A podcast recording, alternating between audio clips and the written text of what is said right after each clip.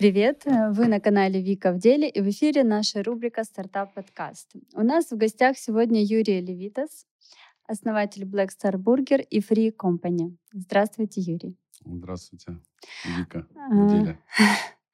Ну, начнем сразу с места карьер. Скажите, пожалуйста, у вас такой большой опыт ведения бизнеса, вы с 90-х годов э, занимаетесь бизнесом. Что стало для вас самым э, большим испытанием в бизнесе? Я не знаю, о чем вы говорите, но, наверное, вот сейчас самые большие испытания. Наверное, пандемия. В первую очередь пандемия большое испытание.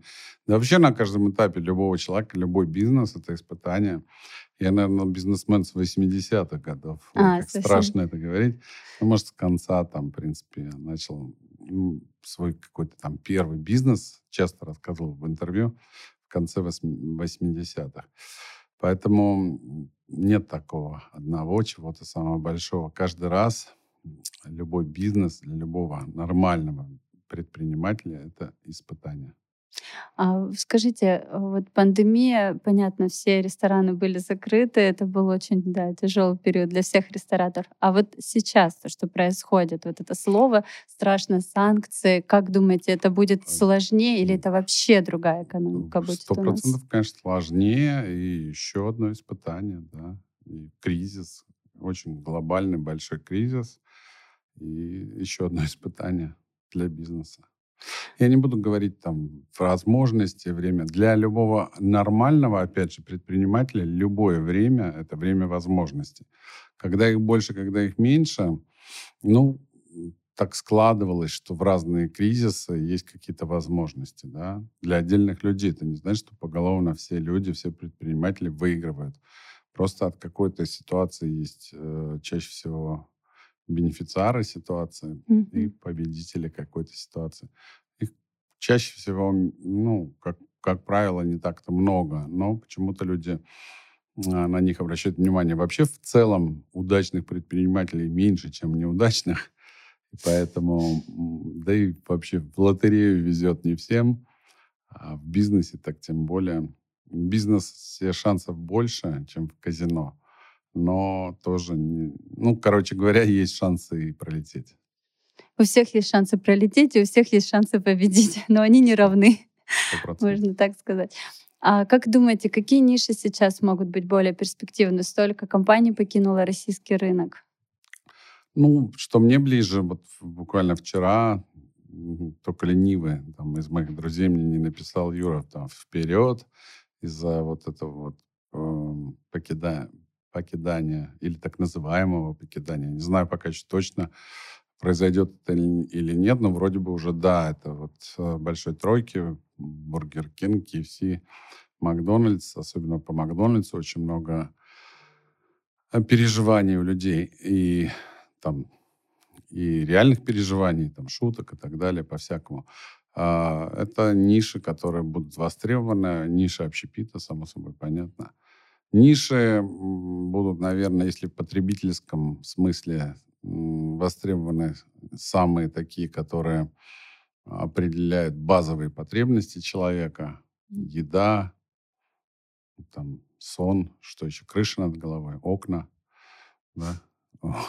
Надеемся. Да, надеемся. Чему я про окна, не знаю. Что я про окна вдруг сказал? Очень странно. Да, ну вот. Но а, ну, также, наверное, ты знаешь, наверное, очухаются люди, обеспеченные, и luxury-сегмент будет востребован тоже. Вот. В предыдущий, если уже его можно назвать предыдущим кризисом, называющимся пандемией, продажи Rolls-Royce и Bentley выросли в мире, в принципе. И вообще, если ресторанам сегменте говорить, э, то такие fine dining, дорогие рестораны еще лучше себя стали чувствовать. Ну, не тогда, когда закрыто, а вот после открытия и так далее. Поэтому, наверное, такой сегмент, как э, люди с деньгами, э, то есть деньги у них не у всех растаяли, и они будут востребованы. Вот. Ну, а также тут вообще сложно сказать, что будет, а также то, чего будет в дефиците, то и будет востребовано. Скорее всего, будет какой-то дефицит товаров, продуктов и так далее. Эта ниша будет востребована. Востребована будет ниша трейдинга, да, там, какого-то криптовалюты, наверное, и так Да, далее. криптовалюта точно. Мне кажется, сейчас все массово стали говорить о том, что раз доллара нет, нужно подкупать срочно биткоины. А, Скажите, а вы уже как-то ощущаете это влияние, новое веяние санкций? У вас э, завязано с Да импортными нет, поставками? Конечно, нет. Пока еще вот прямо очень сильно нет. Какие-то там, если говорить про бизнес, какие-то вещи происходят, ну, какое-то бурление, там, эмоции, да, у поставщиков. э, Кто-то там на спекулятивно, на спекулятивной основе что-то повышает цены. Кто-то просто от психоза, может быть, не знает, что делать. Но люди нервничают все, понятно. А если в личном плане, ну, курсы, естественно, там, рублевые накопления там пошли к черту и так далее. Э, Акции, про акции вообще молчут, понятно. Но они как бы лежат сейчас, типа, все упали, лежат там на дне на каком-то. Вот. И что делать? Ничего не делать, просто ждать. Советую всем, у кого акции упали. Наверное, что-то что произойдет дальше. Поэтому, а в чем был вопрос? Что почувствовали? А, Да, Не, ну вот чувствуется напряжение, больше ничего особо ну, не чувствуется. Очень сильное напряжение и такое беспокойство. У людей же нервная система не у всех как бы Стабильно, да? стабильная, да. Да. А на самом деле про акции вы абсолютно точно заметили то, что, э, как говорится, кто покупает первое дно, тому второе дно в подарок, потому что сейчас не зря, наверное, закрыл э, наш э, регулирующий орган биржи московскую, чтобы э, все, кто пришел в этом году, очень много же розничных инвесторов пришли на биржу, и сейчас очень многие в панике начинают продавать в убыток, а там еще, видимо, есть куда падать, поэтому биржа закрыта, и, наверное, это хорошо. А, Скажите, пожалуйста, вот очень интересен ваш опыт работы в Америке. А Вот вы заметили для себя, какие вот ключевые есть э, м, различия между бизнесом американским и бизнесом в России? Ну, если говорить до того, как, Ну да, да, да, да. э, В то, нормальные времена, так да, скажем. то были, конечно же, различия. Ну, я вам скажу честно, нельзя назвать там, например, Америку а, ну, страной, в которой там очень легко вести бизнес, да. Есть какой-то же рейтинг, критерий по легкости бизнеса. Но Америка, я не думаю, что входит. Зарегулированность очень большая, очень большие регламенты, проверки, там, Налоги вроде как там меньше, пока не достигнешь какого-то роста, не ну, платишь. Это в правда? или- бизнесе налоги, да, там, если ты, там существует налоговая система, которая, конечно же, гораздо проще, не нужно для малого, все зависит от бизнеса. Если это Мгм. мы говорим мало-средний бизнес, практически не держит в э, штате э, бухгалтера, бухгалтеры все на аутсорсе, и понятное дело, что, в принципе, бизнес практически не платит большие налоги, потому что все деньги выводятся на как в качестве дивидендов, и если бизнес платит с заработка, то платит конечный бенефициар. То есть ты, когда вывел э, в конце года с бизнеса деньги, то в бизнесе остается там 3 копейки, и ты с 3 копеек это и есть доход бизнеса. Мгм. Понятное дело, что дальше уже платят владельцы бизнеса, платят налоги с выведенных, с дивидендов. То есть нет такого, что отдельно и бизнес платит, и, э, и платят еще и бенефициары. То есть, э, а, скажем так, наверное, не сильно з- сто процентов знаком с российским законодательством, но очень часто есть такие вот двойные налогообложения у нас. У нас, да, да, у нас даже Да. тр- Здесь заплати, тут заплати, тут заплати. Да, Такое- да, вот это... Такая история. Вот э, двойное налогообложение меньше. Это что касается налогов. Что касается ведения самого бизнеса, тоже все зависит от а, какой это бизнес, насколько он а, регламентирован, насколько, он, насколько нужно получать разрешения, там, лайсенсы определенные и так далее. Поэтому все зависит от бизнеса. Ну, то есть в, э, в Америке более жесткое регулирование, чем в России. В России как-то легче в дышится каких-то, в каких-то сферах да, в каких-то нет. Я А. так не сказал. То есть если, наверное, государство поддерживает какой-то определенный, Ну, и то там, там легче. Наверное, да. И, Ну, не факт. И проверок бывает, что у меня был, был бизнес связан с бюджетными деньгами, там и проверки Мгм. какие-то бешеные, и штрафы какие-то сумасшедшие, не дай бог, там что-то там, там не то сделал и так далее. Шаг вправо, шаг влево, штраф. Ну вот. Но в целом, а, смотрите, предприниматель а, это такое, такое животное, которое приспособится к чему угодно. Вот. Ну, нормально, настоящий. И если люди разбираются в бизнесе, то легко, легко нигде не бывает. Да? Во всех странах уже все ниши так называемого бизнеса заняты.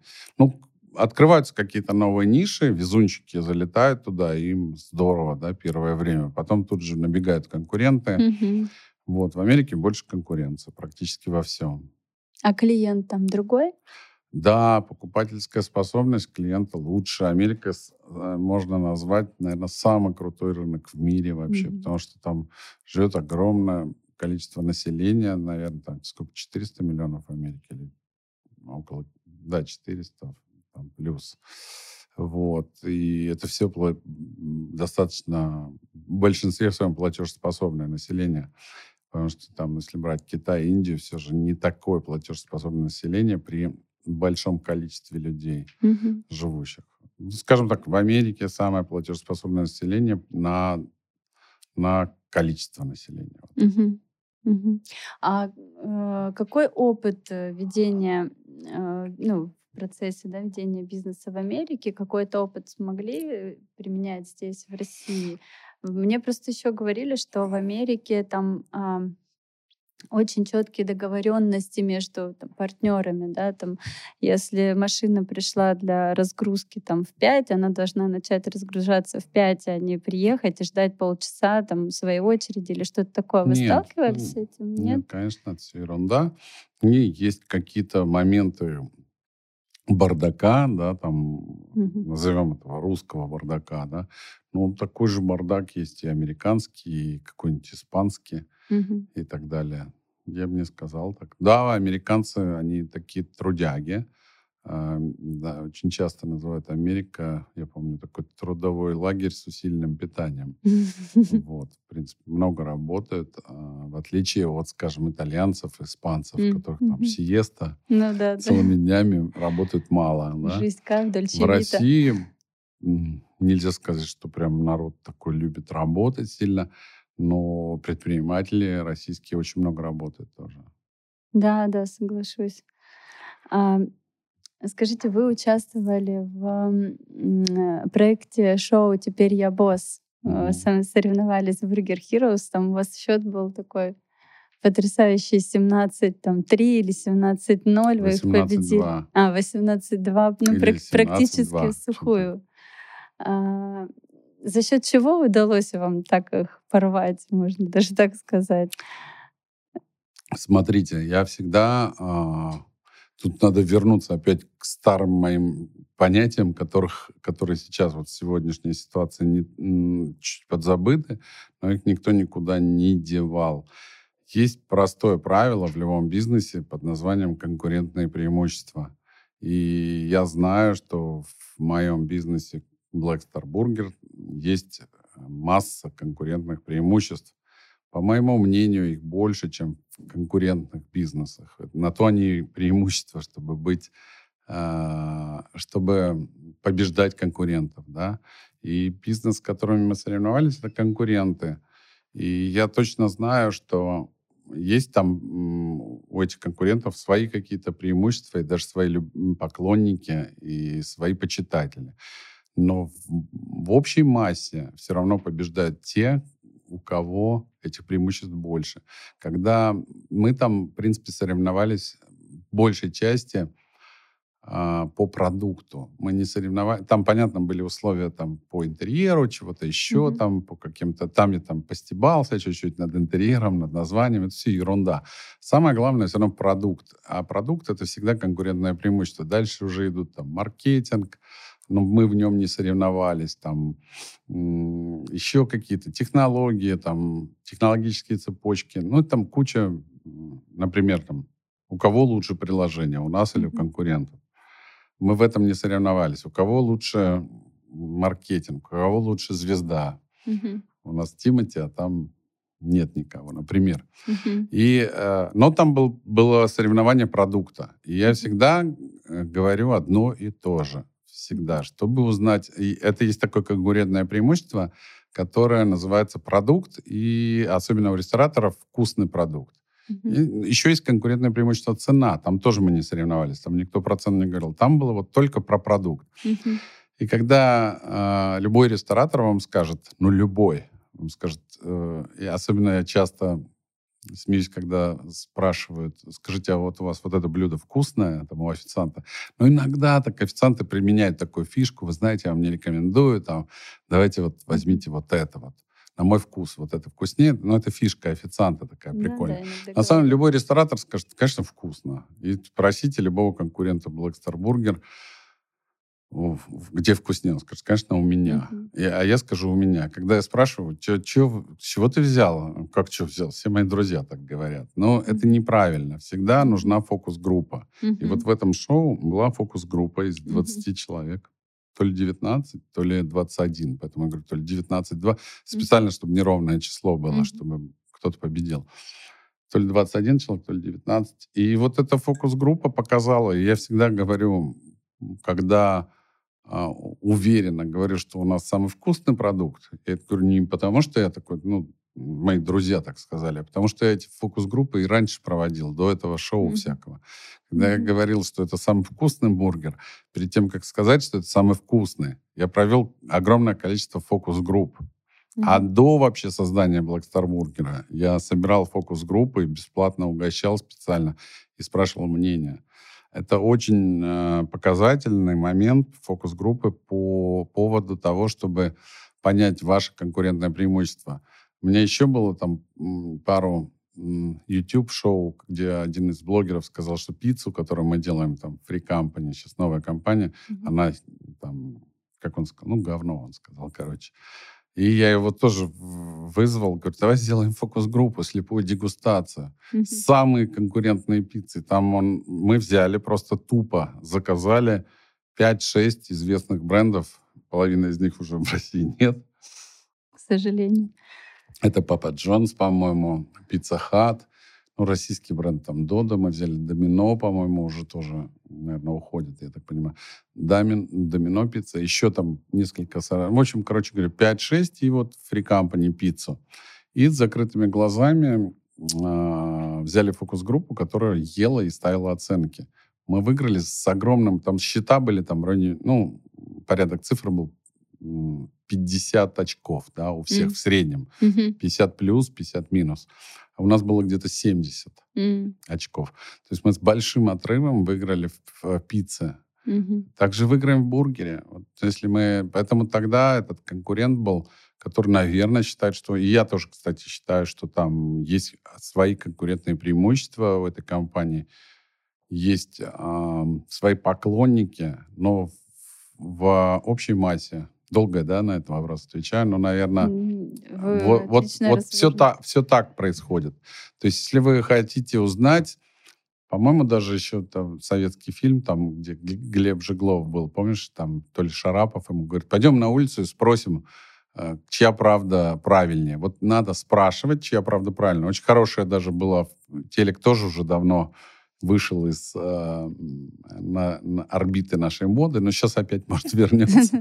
Там же тоже, по-моему, это программа «Контрольная закупка». Самая правильная, если она честная, я не знаю организаторов этой программы, но если она честная, это самая единственная правильная э, компания, в которой можно определить ну, там суперторговую марку или продукт. Все. По-другому никак. То есть спросить у большого количества людей.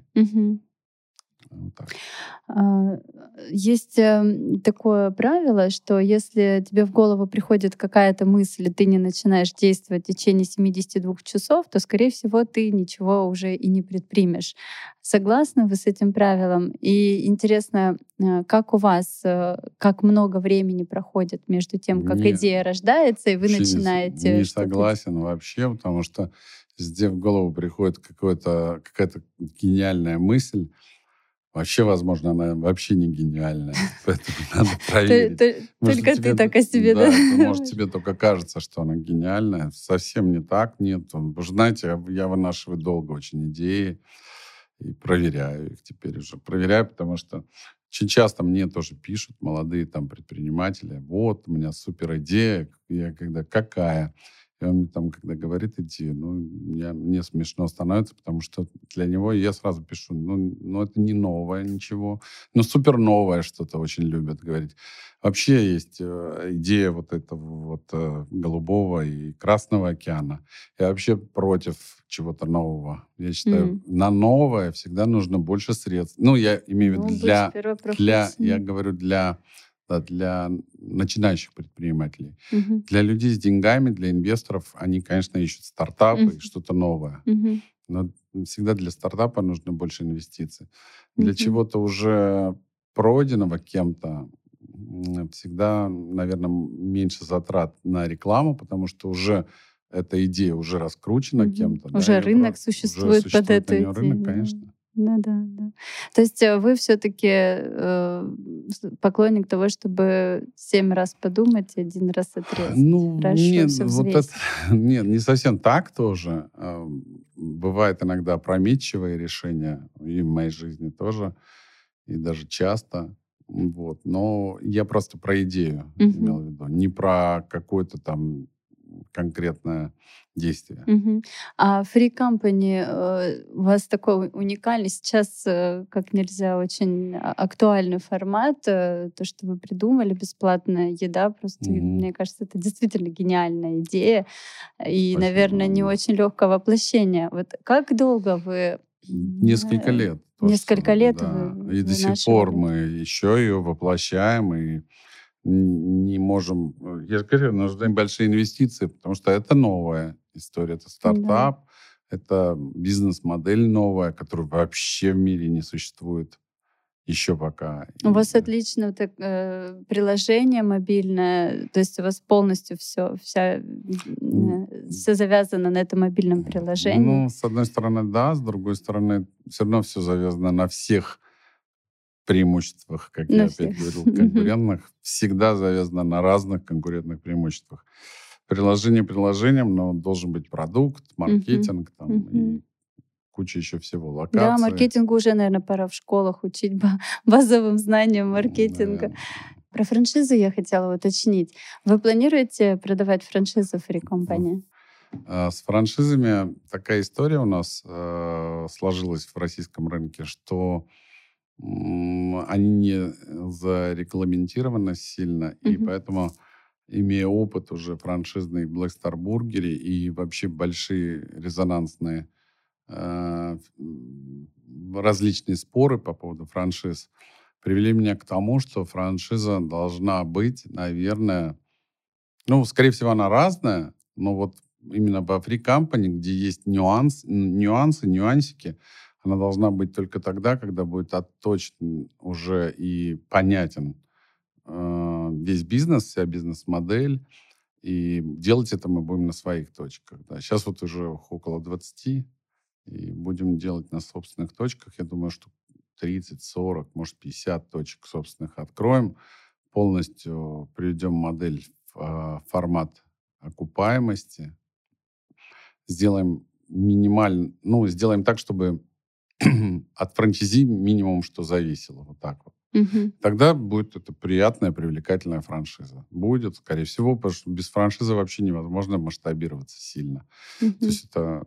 Сейчас уже, сегодня уже практически нет компаний, не работающих по франшизе. Были когда-то в свое время, сейчас уже все. А вот интересно, вы э, как вы выбираете франчайзи? Не любой же предприниматель может купить франшизу, например, Black Star. Вы знаете, в Black Star Бургере одно время любой, кто заплатил, мог, да, ну, и были какие-то критерии. К сожалению, к сожалению, как мы видели, да, какие-то рестораны закрывались, не все могли выполнять эти критерии. Желательно, еще раз повторюсь, чтобы критерии были настолько низкими, настолько простыми, тогда франшиза более привлекательна. Наверняка есть рестораны или вообще какие-то бизнесы, в которых более сложная модель. И если такая модель сложная, то, конечно, должны быть более строгие критерии, чтобы этот бизнес э, ну, попросту не загубить. Если вы идете таким путем, то тогда применяйте эти строгие правила. Вот я для себя я понял, что лучше, конечно, и привлекательнее, и можно продать больше франшиз, э, когда э, меньше действий нужно делать самому франчайзи. Угу. Для того, меньше ошибочных действий. Вот так. Угу. Меньше, э, меньше риск ошибиться. Ну, то есть, чтобы не такое простора для собственных идей было у франшизе, чтобы был конкретный регламент. Ну, как я и говорил, да, собственно, все шаги идеи, прописаны. Да, собственные идеи могут быть не сильно гениальные, не всегда. Главное их исполнение. Ну да, да. Можно там такое напридумывать иногда.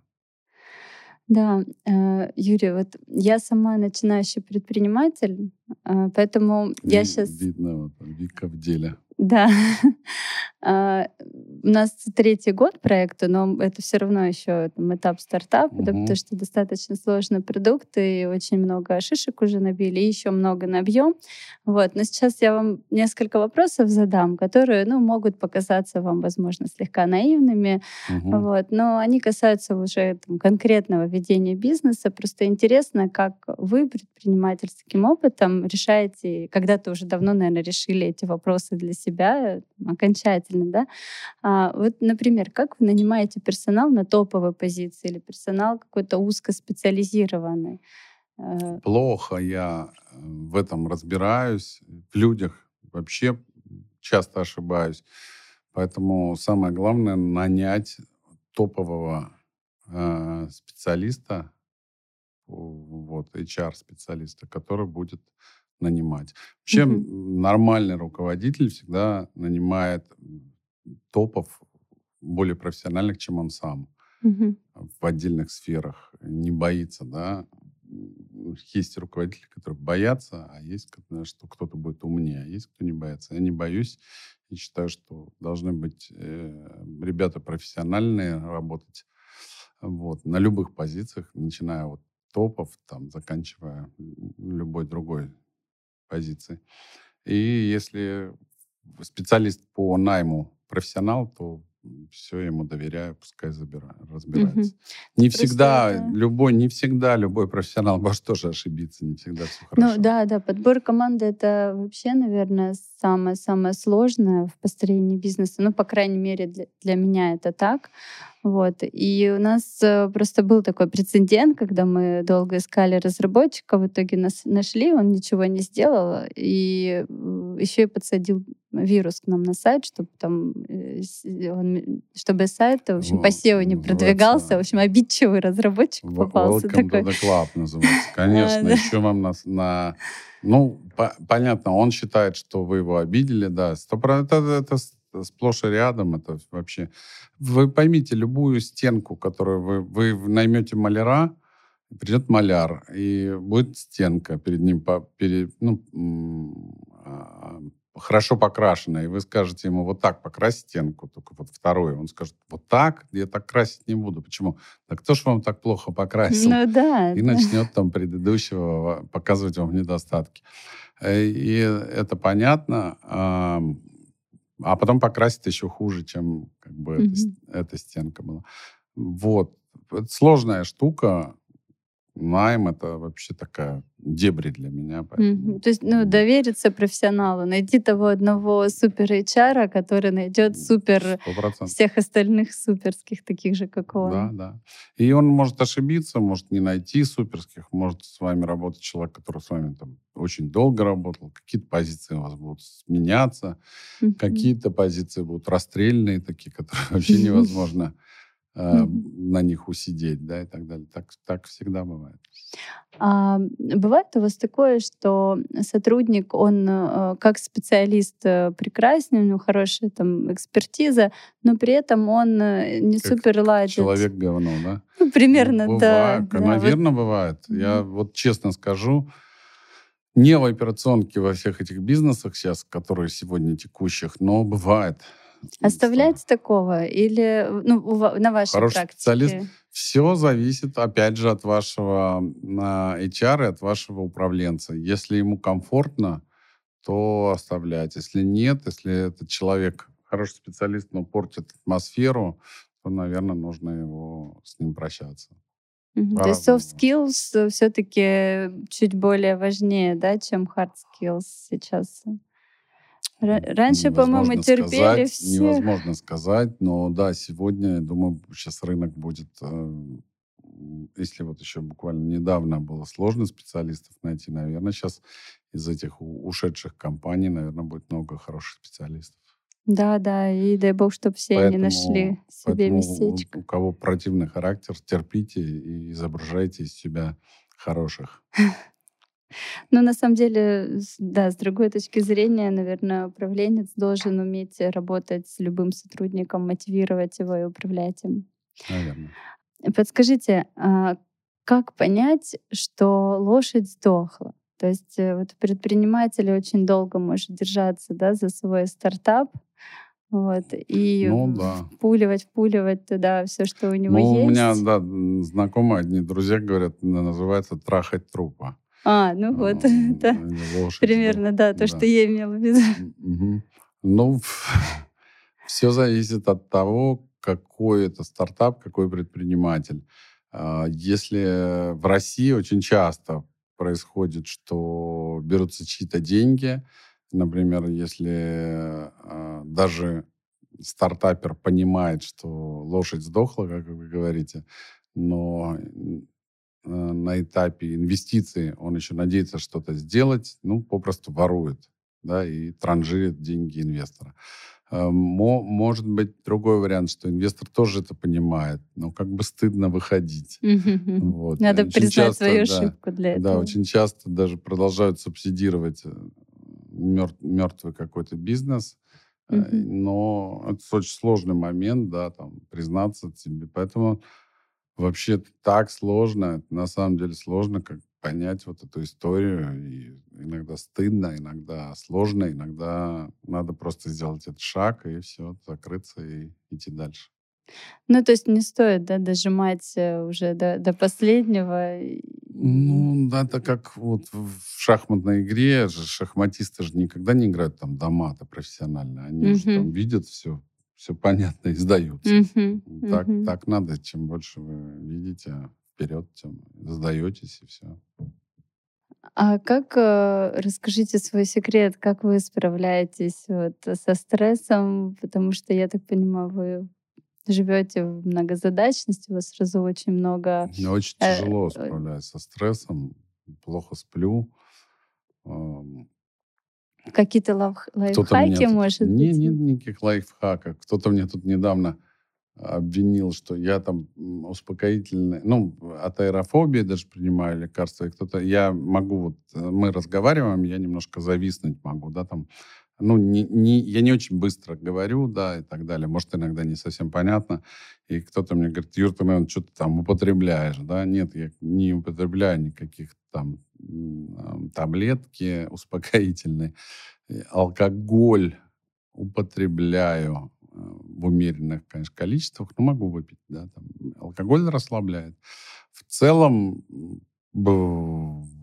наверное, у меня вообще-то хорошая нервная система, если честно, потому что так но иногда очень-очень напряжно, особенно в последнее время. Но мы вообще в России живем, и мы, наверное, немного имеем иммунитет ко всем этим экономическим кризисам, скачкам волатильности и так далее. Вика в деле говорит. Вика, Вика вам сколько лет? 36. Ой-ой-ой. Неудобно несколько... у девушки спрашивать.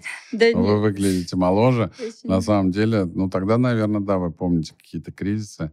А вообще Ну, наверное, да, есть. Ну, то есть э, уже какая-то, ну, по крайней мере, мы все понимаем, что этот кризис у нас тоже не последний, и поэтому, значит, Ну, будем... не знаю, может, он последний, но долгоиграющий. А, ну, может. Ну, а может быть, для, для кого-то, да, последний. Кого ну, да. я склонна к оптимизму. Думаю, что мы пройдем, выберемся, и потом еще один будет. Вот. Но э, вот в связи с этим э, у вас какой горизонт планирования? То есть я так понимаю, что живя где-нибудь в Америке, можно и на 10 лет э, себе перспективу бизнеса расписать и плюс-минус какие-то ориентиры вот, вот иметь. Это, вот а это, здесь как? Я скажу самое страшное, да, особенно сейчас. Вот это, конечно, неопределенность, это для бизнеса очень плохая штука. И для инвестора плохая штука вообще, когда нет никаких гарантий ничему. Сейчас уже вообще я бы не удивился, что э, никаких нет горизонтов, короче говоря. Все горизонты планирования размыты. Размыты. Ну, вы, когда, допустим, запускали Free Company, да, вы ну, ну, плюс-минус. Есть бизнес-план, мы в нем идем пока. Есть, а на э, сколько лет он у вас? Он на три года. На три года. Да. Но сейчас, не считая с того, что я вот, я называю его предстартапом, пред предстартовым состоянием, потому что mm-hmm. началось все в пандемию. И я думал, стартовать, не стартовать. И все mm-hmm. же рискнул, начал стартовать и понял, что лучше пускай я вот сейчас в пандемию облажаюсь, и это не будет так э, заметно, mm-hmm. да, и так и произошло, в принципе, в каких-то моментах там неправильно э, распределил задачи и в целом, ну, немножко бизнес тормозил. Mm-hmm. Но, опять же, из-за пандемии. И я думал, ну, зато я там какие-то процессы отлажу. А потом, когда вроде начало все выходить, нашлись инвестиции, и пошло-поехало. Сейчас все вроде неплохо. Сейчас идем... Э, я не скажу, что с опережением графика там, или с опозданием, ну, в, рам... в рамках. Да, ну, должны Супер. были вот 20 точек в марте открыть, уже 18 точно будет, даже угу. 20 будет, думаю, до конца марта. Даже несмотря вот на то, что происходит. Класс. Вы свои точки именно в Москве, в Москве будете? Да, да. И в ближайшем Подмосковье. Да, да. А уже если франшиза, то это регионы, да, да. куда руки свои не достают, да, ну, чтобы да. там были верные люди. Да. А, Юрий, а, скажите, вы э, сейчас какие-то новые проекты планируете? Что интересного да, будете да. делать? Самое интересное, что планируем. Смотрите, а, первое, вот сейчас я прямо на связи со своим э, бренд-шефом, а, суши.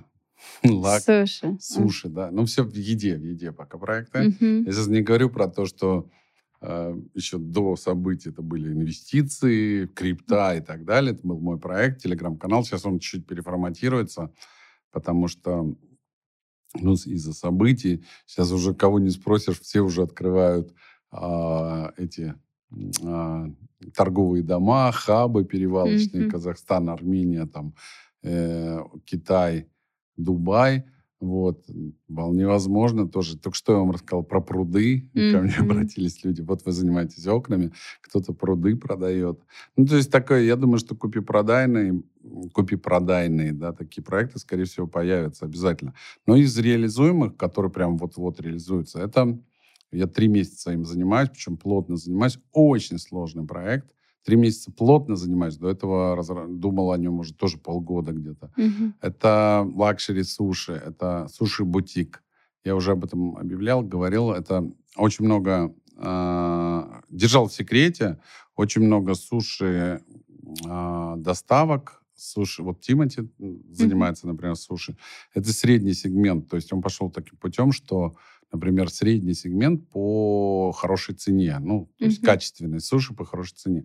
Есть, э, ну, опять же, давайте так, ни один предприниматель, сейчас возьмите Орлова, там, Тануки или еще владельцы Викитори, не скажут, что у них плохие суши. Они скажут, у нас классные да, суши. И вот этот средний сегмент очень, очень конкурентный. Mm-hmm. Есть сегмент э, топовых таких э, суши. Есть, есть сегмент, наверное, еще говносуши, я не буду называть, кто это, mm-hmm. но есть такие, наверное. Есть топовые суши, тоже есть, не буду называть. Несколько компаний, которые друг у друга поворовали а, эти... Сушеф? Не сушефов, а вообще все там. Ага. И, ну, то есть концепцию украли друг у друга, еще там что-то, еще что-то. А, упаковки, фотографии друг у друга поворовали. М. А вот супер-супер-супер luxury, потому что я же занимался все время фастфудом, и тут решил mm-hmm. вот попробовать в таком сегменте. Прям вот таком, что прям я не скажу, что для богатых это банально будет звучать, но для людей, которым прям это будет очень приятно. Скажем так, э, если вы идете в магазин, угу. покупайте конфеты, но иногда вы идете в шоколадный бутик, и там все так вот, все вот вы знаете, как девушка, понимаете, да, по красоте, с бантиками. И вот такого вот суши, а суши очень красивый продукт. Такого в суши не существовало. А почему не существовало? Потому что конфеты, даже ручной работы, делаются заранее, это ритейл. Угу. А суши это все равно не ритейл, это нужно под заказ угу. делать. Угу. И, и когда ты видишь картинку, сделанную под заказ еще с сегодняшними возможностями фотошопа, uh а, а потом получаешь, то совсем получаешь другое. Вот моя задача сделать такую супер крутую картинку, очень красивые роллы, суши, я вам потом покажу которые, ну, там, со всякими фишечками, которые еще и приходить вам будут так, в таком, mm-hmm. в таком же виде, как на фотографии. Идеальные И да, и, но это для, не для бедных людей, поэтому тоже у меня сейчас дилемма все же, даже сейчас люди обеспеченные немного, они в напряге, и mm-hmm. им не до суши, да, там, mm-hmm. не для такого. Хотя вроде в рестораны, говорят, забиты, дорогие. Вот, это один проект. Еще проект есть, э, оборот, опять же, в сегменте недорогом, «Чижик-пыжик» называется. Есть такая песня, вот, но вы все равно не знаете, наверное. «Чижик-пыжик» где-то был на Фонтанке, знаете, да? Я знаю водку. продолжение, да, да водку пил. Да. да, и есть еще символ такой, символ Петербурга, «Чижик-пыжик», угу. который стоит, памятник там туристическое место, монетки кидают. Mm-hmm. Вот один из моих э, друзей является владельцем бренда, и он мне предложил открыть рюмочную. И вот mm-hmm. мы будем открывать сеть уже с известными ребятами, рестораторами. Открываем сеть Чижик-Пыжик. Уже тоже... Это в Питере? Нет, в Москве. Специально а, будем открывать везде, чтобы питерцы немножко ревновали. Ну, потом, конечно же, финально в Питере тоже. Или, может, не потом, может, через некоторое время. Сначала в Москве будет называться Ленинградская рюмочная Чижик-Пыжик. А, ух ты, вот Ну, так такая а, совковая. Ну, ну да. короче, это, это мне кажется, будет актуально. такое туристическое место. Оно, скорее всего, должно быть туристическое, и местом притяжения все равно, как мои друзья говорят, э, добрым словом называю людей выпивающих, интеллигентных людей. Mm-hmm. То есть место притяжения интеллигентных людей и туристов. Вот. А, но это рюмочная. Рюмочная сейчас, в принципе, до сегодняшнего дня, до вот всех событий очень неплохо себя показывали как проект. И сейчас будут идти. Поэтому это будет франшиза тоже. То есть mm-hmm. чижик-пыжик хорошая штука для, для масштабирования. Будет в каждом городе свой чижик-пыжик. Между прочим, уже был чижик-пыжик, даже памятник где-то в каком-то городе он подарили типа от Питера пам- свой памятник Чижику-Пыжику, Ёшкиному коту. Там Ёшкин а, кот же тоже кот, есть да. э, какой-то памятник ему в каком-то, не, не помню в каком году, то ли Новороссийск, то ли еще где-то. И, в общем, жители Петербурга подарили вот Ёшкиному коту, рядом поставили Чижика-Пыжика. Сеть кофеин еще. Вот сейчас открываю. Вот сегодня у меня в Инстаграм конкурс на название – Угу. Сеть кофеин, это совместно тоже с ребятами, рестораторами я открываю. Вот кофейни, вообще кофе такой очень конкурентный бизнес, и есть а, сегмент а, непобедимого кофемани, который я очень люблю. Вот, я знаю владельца, да. И я считаю, просто это лучшая кофейня в мире. Хорошая, да. Кофейня. Вот. Но она такая, дорогой сегмент. И также мои друзья, это Кофикс. Это сегмент такой недорогой, который сделали, придумали, привезли в Россию кофе по фиксированной цене. Их тоже очень большое количество сейчас конкурентов есть, и One Price там и так далее. Но они, э, это э, две такие ниши а вот среднего сегмента как-то вот, особенно в э, спальных районах, практически не было. Ну, может, есть, может, я а ошибаюсь. Starbucks или Starbucks тоже Starbucks покинули? я отношу к кофемании все же. Угу. И плюс Да. они покинули, да. И- можно, в принципе, Starbucks назвать по... Вот смотрите, да, вы правы, Starbucks это приблизительно вот самый средний сегмент, Мгм. но по своей ценовой политике они были ближе даже к кофемании, да, Мгм. по цене за кофе. Мгм. И вот, да, мы как раз-таки, Мгм. может быть, займем нишу. Но опять все равно не Старбакса. Это все же Starbucks, это тоже место а, притяжения а, людей, там, посидеть там, в интернете и так далее. Ну, все же большие места. Мгм. Кстати, самая желанная франшиза до сегодняшнего опять всех событий дня была это а, Тим Хортонс. Да, Тим Хортонс, кофейни Мгм. которые чуть ли не победили, я считал, считаю, Starbucks, потому что у них огромное количество по Северной Америке, они пошли из Канады. Вот, э, вот они вот взяли тем, что у них есть и кофе, ну, такой средний сегмент, место притяжения, где встретиться можно, где назначить встречу, посидеть в интернете. Вот, но я говорю про маленькие кафешки, Мгм. где вроде бы и хочется хорошего кофе, вот это еще одна история. Ну, так вот. Возобновился интерес к Black Star бургеру прямо очень сильно, да. Я думаю, что Black Star бургер начнет сейчас переживать вторая волна популярности, потому что прямо Очень вот на интересно. фоне этого, этих Да. событий все, я же говорю, все там звонят и говорят, давай вперед, занимайте нишу. Ну Понятное да. дело, ниша освободилась. Мы никогда не сравнивали себя с Макдональдсом, Ну, но, но я скажу, что Но что-то будут себя есть их специалистом да, в Да. этом деле. Знаю, что вот у нас бургеры в любом случае вкусные. Конечно, столько людей, э, которые любили ходить в Макдональдс, я думаю, Нет. они в любом случае Ну да, но, куда-то пойдут кушать. но и Макдональдс почему бы немножко это? другая, другая ниша. Это все же люди ходили за э, хорошим качеством и за ценой. За ценой, ну да. за ценой. Да. Такую цену сейчас уже практически никто не... Я даже думаю, что огромное количество вот этих э, предприятий ушло не совсем э, из-за политики, а больше из экономики. Даже большая часть из экономики. Потому что есть такая штука, как индекс Биг Мака. И ну, не может Мгм. Биг Мак стоить... э, он стоил 2 доллара, Мгм. а сейчас он стоит доллар.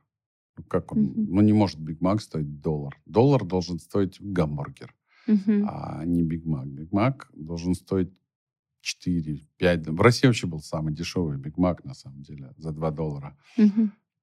135 рублей, да, считайте. А, Опять же, когда там доллар был по... Он, наверное, цену не поднимал еще с тех пор, как а, доллар был там рублей по, по 50, наверное, и он с- был 2,5, там, около 3 долларов. И, наверное, Макдональдс, терпя какие-то убытки, переживал, ну, то есть держал эту стоимость, да. Да. Я помню, мы начали, подверглись демп- вот этому конъюнктуре демпинга, и Мгм. я сказал, давайте делать э, бургеры за 48, э, гамбургер 48. У Макдональдса был 50, э, 48 что-то и, и 50 рублей. Я говорю, давайте сделать 46-48. А, у них 49-50. И мы сделали. А я еще живу дома, у меня подо мной есть рекламная такая, баннер рекламный, светящийся. И я такой, мы сделали, встаю, там, бур- бургер Макдональдс, что-то 30 рублей. Они пошли там акцию какую-то делать.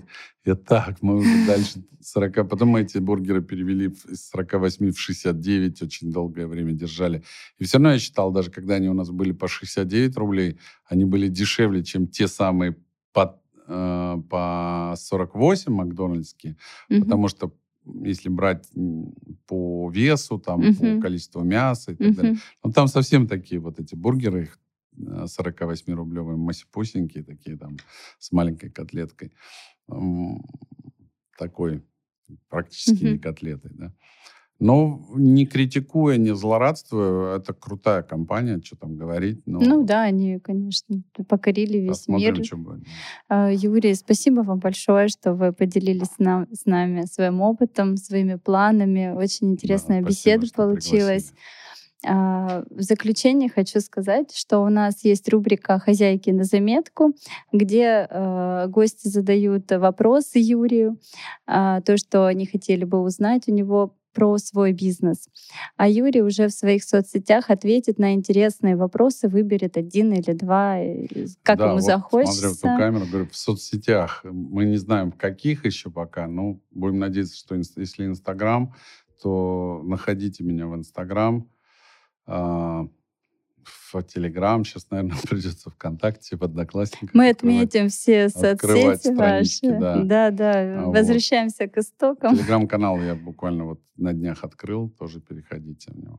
Юрий, извините, еще один момент. Пожалуйста, поставьте автограф.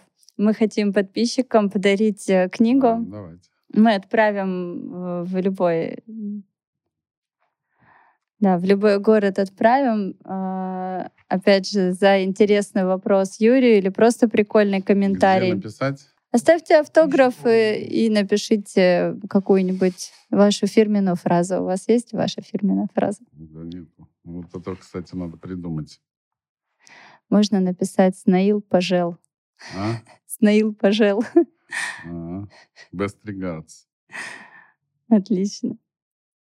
Ну, давайте там лучшему. Лучшему комментатору. Видишь, даже по-английски будет. Супер. Спасибо большое. Так, ребята, оставляйте комментарии и получайте книгу от Юрия с его автографом. И он там какой, какой секретик вам написал. Спасибо, Спасибо вам большое. Вам. До свидания. Всем пока.